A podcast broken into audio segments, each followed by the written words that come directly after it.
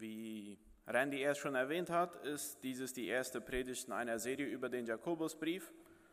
Kurz zur Einführung einmal, wer ist Jakobus und was hat er in seinem Leben gemacht?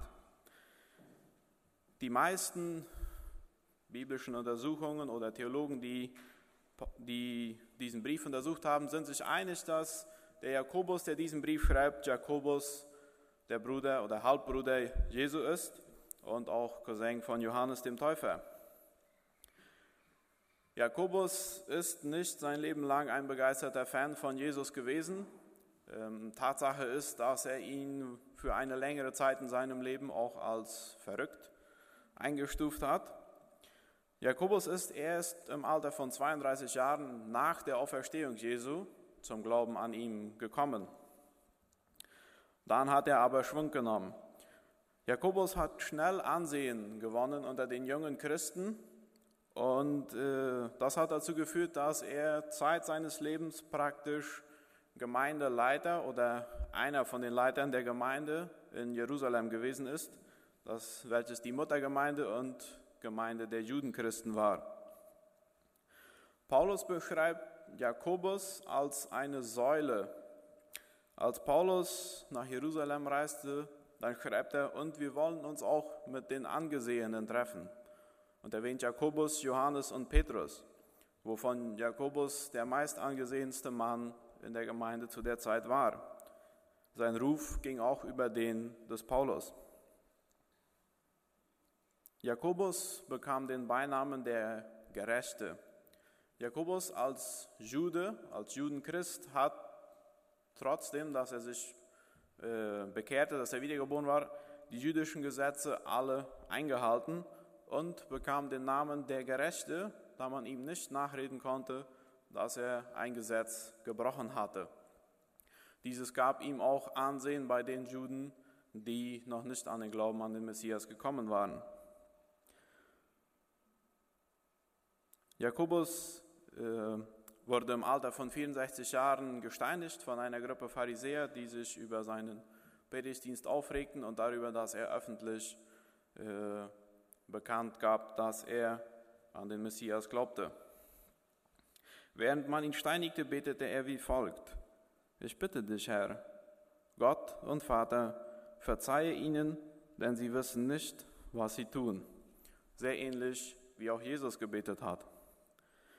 Der Brief des Jakobus charakterisiert sich durch seine praktische und lebensnahe Veranlagung. Es wird oft auch die Sprüche des Neuen Testamentes genannt. Ich lade ein, wer will, den Text mitzulesen. Die Predigt wird systematisch den Text durchgehen. Am Anfang schreibt Jakobus wie folgt. Dieser Brief ist von Jakobus, einem Diener von Gott und von Jesus Christus, dem Herrn er ist geschrieben an die Gemeinden, die zerstreut unter den anderen Völkern leben. Der Brief beginnt wie üblich ein Brief. Der Schreiber stellt sich vor und gibt bekannt, an wen dieser Brief gerichtet ist. Im Urtext steht, er ist gerichtet an die zwölf Stämme in der Diaspora. Dieses bedeutet an die zwölf Stämme in der Verteilung. Als Jude glaubt auch Jakobus daran, dass die zwölf Stämme Israels wieder einmal alle vereint in Israel sein würden. Er schreibt dieses an die zwölf Stämme der Diaspora im Sinne an die Gemeinden, die zerstreut leben, so wie unsere Bibel das heute auch übersetzen. In seinem Brief erwähnt Jakobus aber immer wieder, dass dieses, was er schreibt, auch für die anderen Brüder und Schwestern gilt. Mit für die anderen Brüder und Schwestern meint er die Nicht-Judenchristen, die Heidenchristen und darunter zählen auch wir und infolgedessen zählt dieser Brief auch für uns. Jakobus fängt seinen Brief an, liebe Brüder, wenn in schwierigen Situationen euer Glaube geprüft wird, dann freut euch darüber. Dieses hört sich im ersten Moment nicht sehr logisch an. Wenn es schwer tut, dann sollen wir uns freuen. Wenn wir in einer schwierigen Situation sind, dann setzen wir doch alles daran, dass wir aus ihr herauskommen. Da ist keine Zeit und auch sowieso und garantiert kein Mut, jetzt auch noch froh und glücklich darüber zu sein.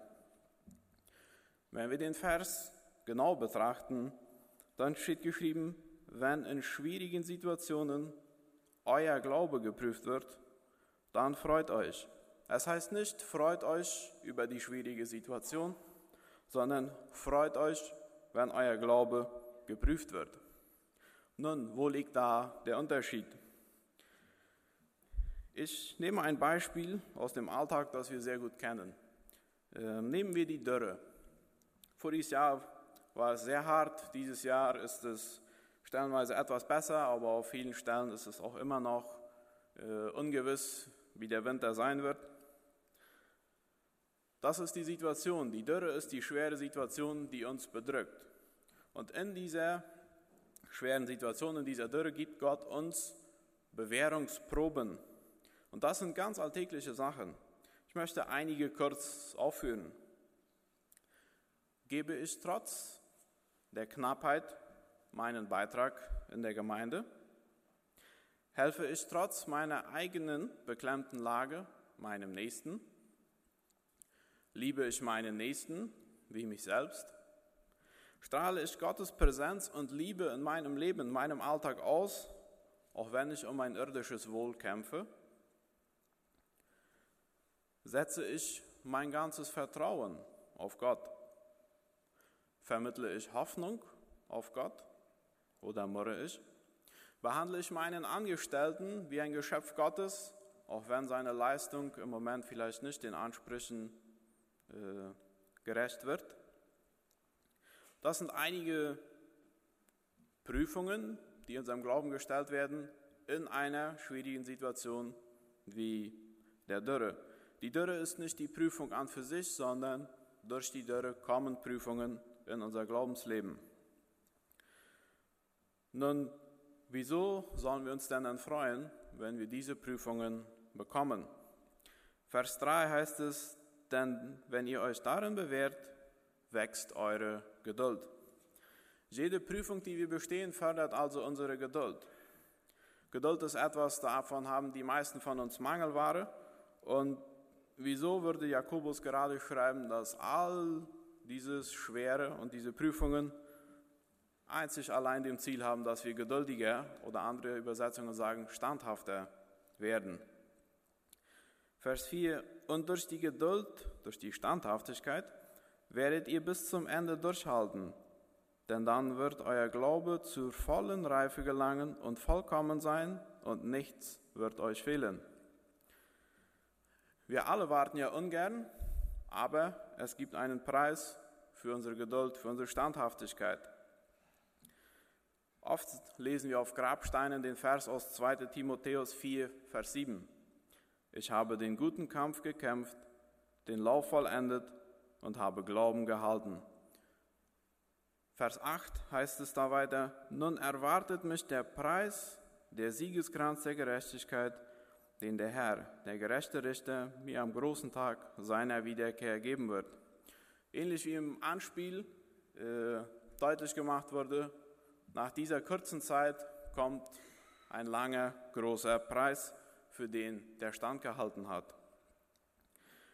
Die Geduld in die Geduld, die wir durch die Glaubensprüfungen gewinnen, dient uns aber auch schon hier auf Erden. Es heißt in Vers 4, aber die Geduld, wird, die, durch, die wir durch die Glaubensprüfungen erlangen, kommt uns auch schon hier auf Erden zugute. Denn dann wird euer Glauben zu vollen Reife gelangen und vollkommen sein und nichts wird euch fehlen.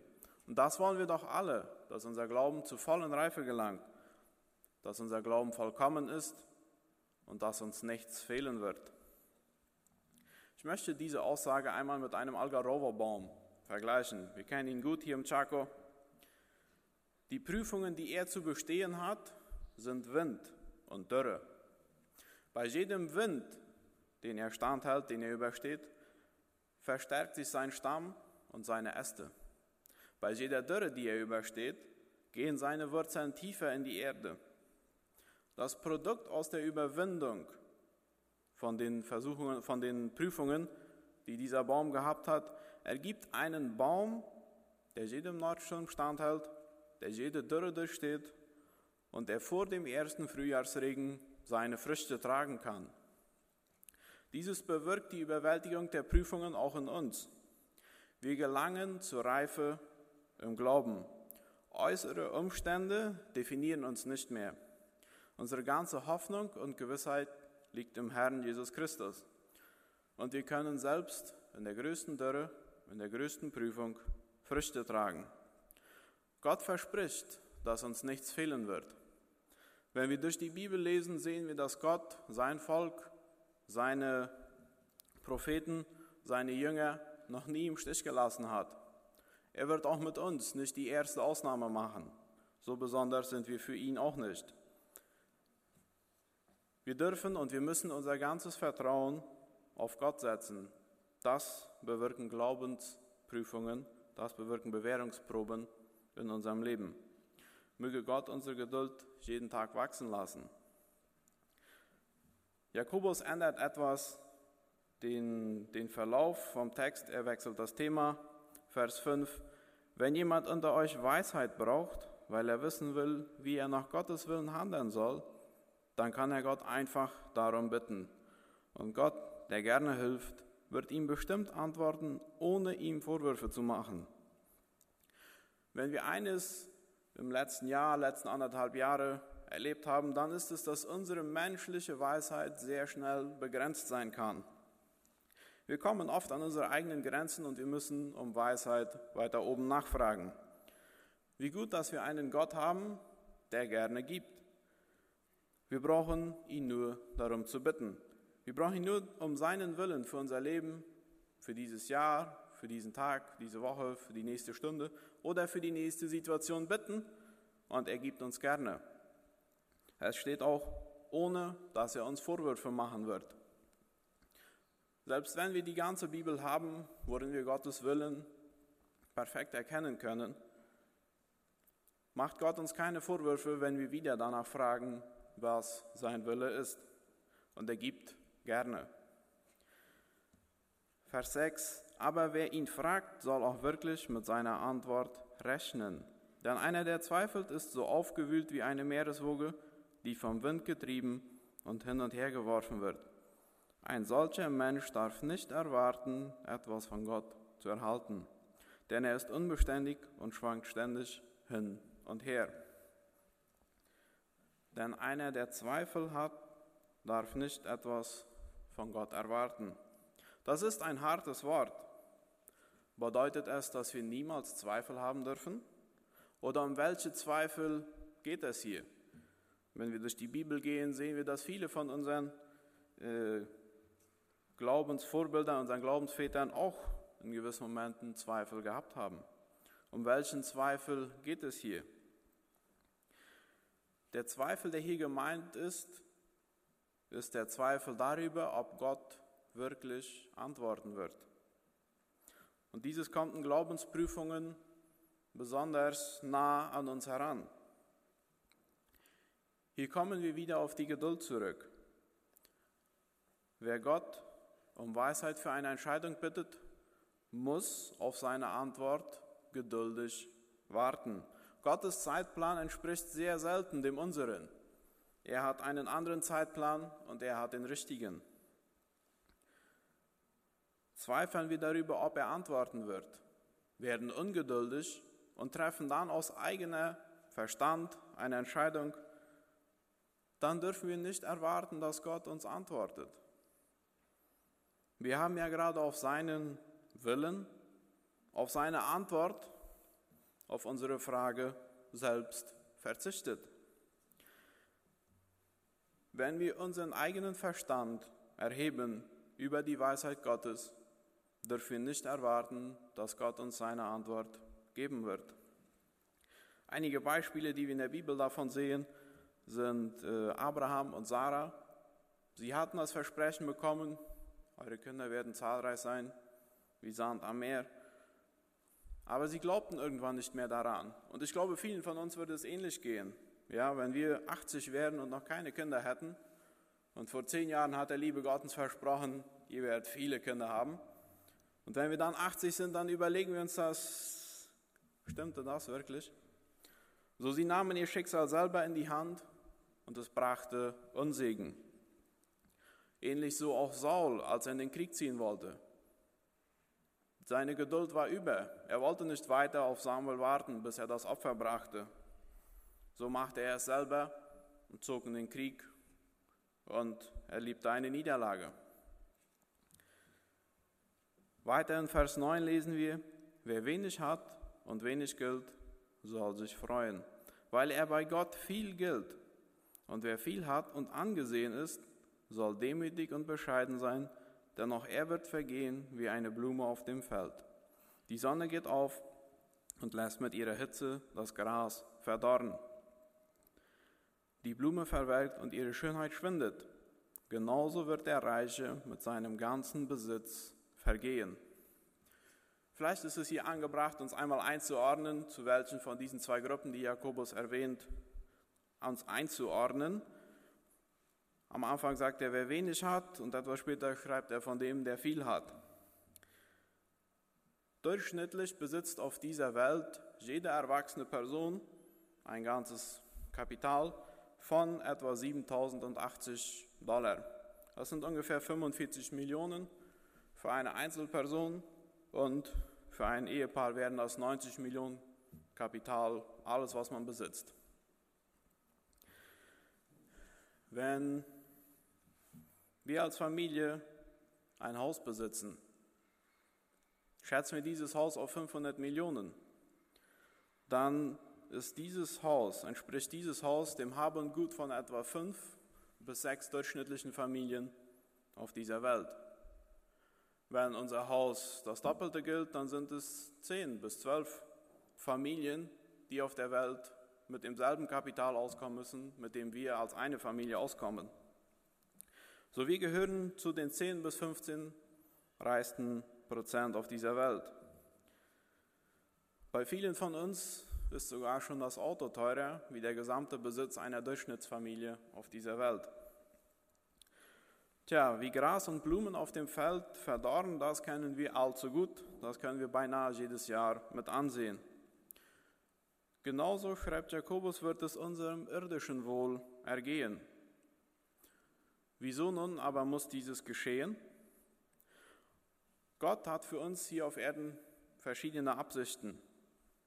Ich habe die Bibel noch nicht ganz durchgelesen, aber bis da, wo ich sie gelesen habe, habe ich noch nicht den Befehl gefunden, dass es unser Auftrag hier auf Erden ist, so reich wie möglich zu werden. Gott wird unseren Reichtum immer wieder verdorren lassen oder verringern lassen, damit er uns nicht zum Verhängnis wird. Ja, Gott kann uns mit irdischem Reichtum segnen, aber Reichtum ist nicht gleich Gottes Segen. Sonst müssten ja Carlos Slim, Bill Gates und Warren Buffett, die die reichsten Männer, zu den reichsten Männern auf dieser Welt gehören, unsere Glaubensidole sein. Jedoch bekennen alle drei, dass es keinen Gott gibt. Reichtum ist von daher nicht ein Zeichen, nicht, muss nicht ein Zeichen des Segen Gottes sein. Seien wir demütig, selbst und gerade deshalb, weil wir reich sind, weil wir mehr haben wie die meisten anderen. Unsere Aufgabe hier auf Erden ist nicht die Banken zu retten, sondern die Menschen zu retten. Ich komme zu Vers 12. Glücklich ist, wer die Prüfung des Glaubens geduldig erträgt.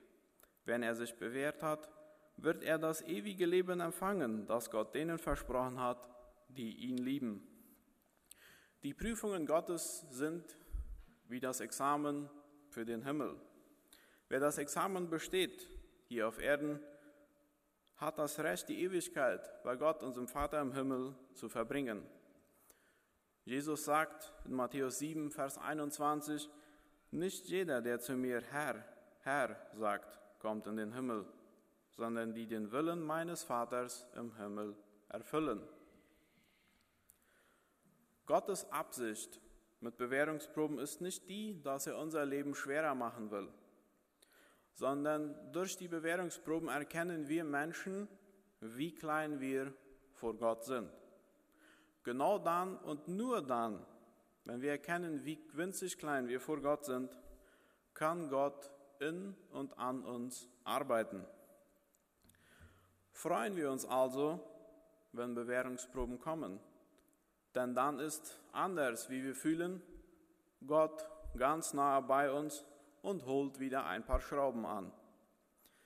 Dann wird unser Glaube Schritt für Schritt reifer und vollkommener bis an den Tag, wo uns der Herr Jesus in die ewige Heimat ruft. So lange gilt es für uns, geduldig den guten Kampf zu kämpfen.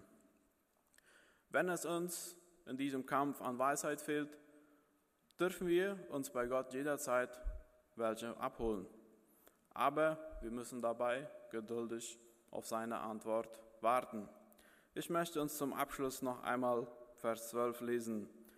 Glücklich ist, wer die Prüfung des Glaubens geduldig erträgt.